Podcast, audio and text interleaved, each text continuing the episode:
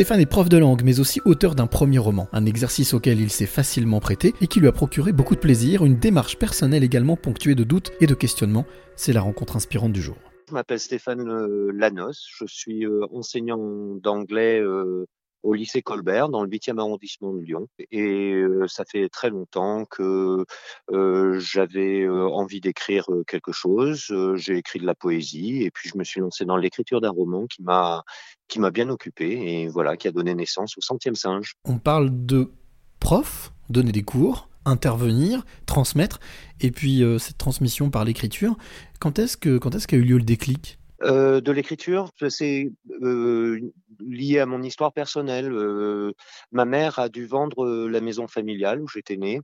Et on a commencé à la débarrasser. Je me suis rendu compte que j'avais beaucoup, beaucoup de souvenirs qui y étaient attachés et surtout des souvenirs de mon enfance où je me racontais des histoires et j'ai eu envie de faire naître, de faire vivre encore un petit peu ces lieux où tant d'histoires étaient nées dans ma tête quand j'étais gamin et de me lancer dans une écriture plus euh, adulte, euh, enfin des histoires plus d'adultes. Donc euh, voilà.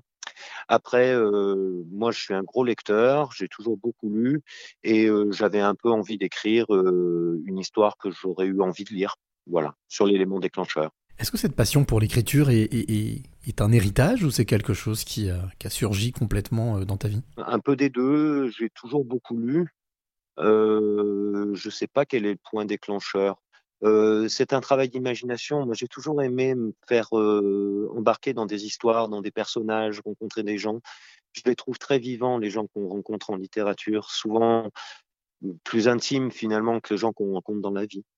Et alors justement, puisqu'on parle de, cette, de l'écriture de ce, de ce roman, de ce premier roman qui s'appelle Le Centième Singe, est-ce que tu te souviens de, de l'émotion que tu as pu euh, on va dire, ressentir lors de l'écriture de ce, de ce roman? Alors, je l'ai commencé avant le Covid et c'est une dystopie, ce qui fait que je me suis créé un monde où le Covid n'existait pas, euh, ni la crise en Ukraine. Euh, mais euh, donc ça se passe à, l'heure actuelle euh, et j'ai un peu réinventé le monde. Alors j'en ai pas fait un monde de bisounours, hein, c'est un monde sombre que j'ai réinventé. Mais finalement, le Covid est arrivé ensuite et c'est vrai que je n'ai pas vraiment ressenti l'enfermement parce que mes personnages euh, étaient devenus bien vivants. Euh, ils étaient assez exigeants, ils, ils, se précisaient, ils avaient leur caractère qui se définissait. J'étais en train de les découvrir et, euh, et ça, ça a été finalement assez agréable d'avoir euh, d'avoir une vie sociale aussi riche finalement, euh, un peu schizophrène certes, mais riche euh, dans une période où on était enfermé. J'ai beaucoup écrit pendant les périodes de, pendant les périodes de confinement.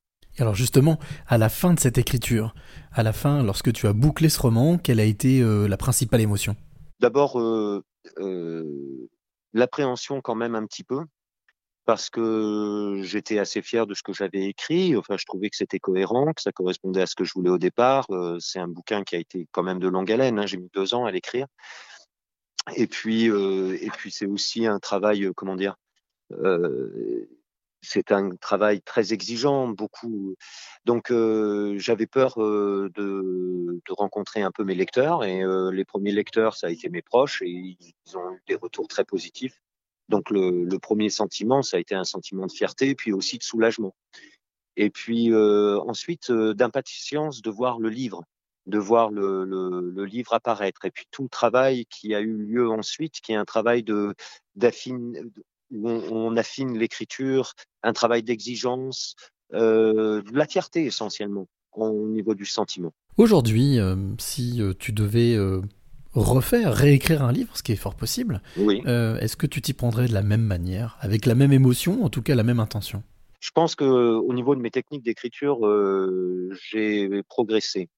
Euh, la dernière partie euh, serait plus facile, c'est-à-dire la partie où justement on, on affine, on, on, met en cohérence, on trouve le ton et, et on, tout ça, je, je pense que j'ai fait des gros progrès. Sur l'intention, ça resterait pareil.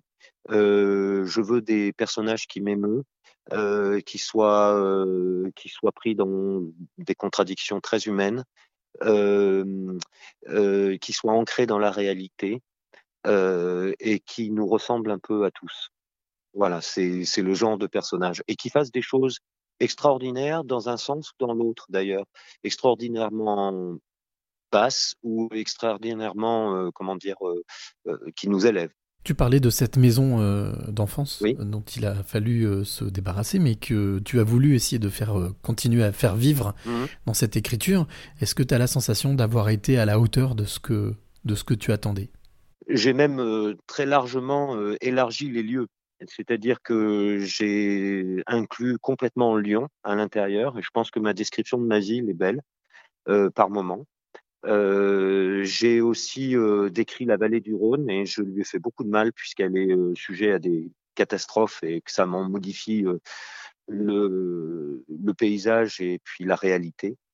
J'ai aussi beaucoup utilisé des lieux que je connaissais en Méditerranée et j'ai pu rendre aussi un peu hommage à Marseille.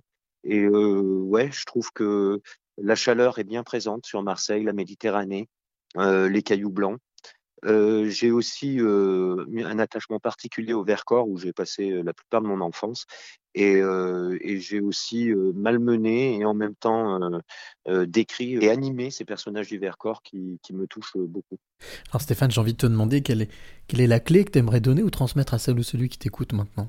Oh bah c'est certainement le plaisir. Hein euh, prendre plaisir à, à, se raconter des histoires, euh, avoir confiance dans notre imagination, avoir confiance aussi dans les messages ou les, la notre propre sensibilité. Et puis euh, essayer de ne pas être péremptoire le moins possible, jamais péremptoire. Laisser aux personnages le soin de d'être ce qu'ils ont envie d'être, sans, sans, les, sans trop les contraindre et euh, sans, en évitant euh, les pensées toutes faites ou, et assénées. Voilà, je pense qu'il faut, qu'il faut faire preuve de nuance et de sincérité.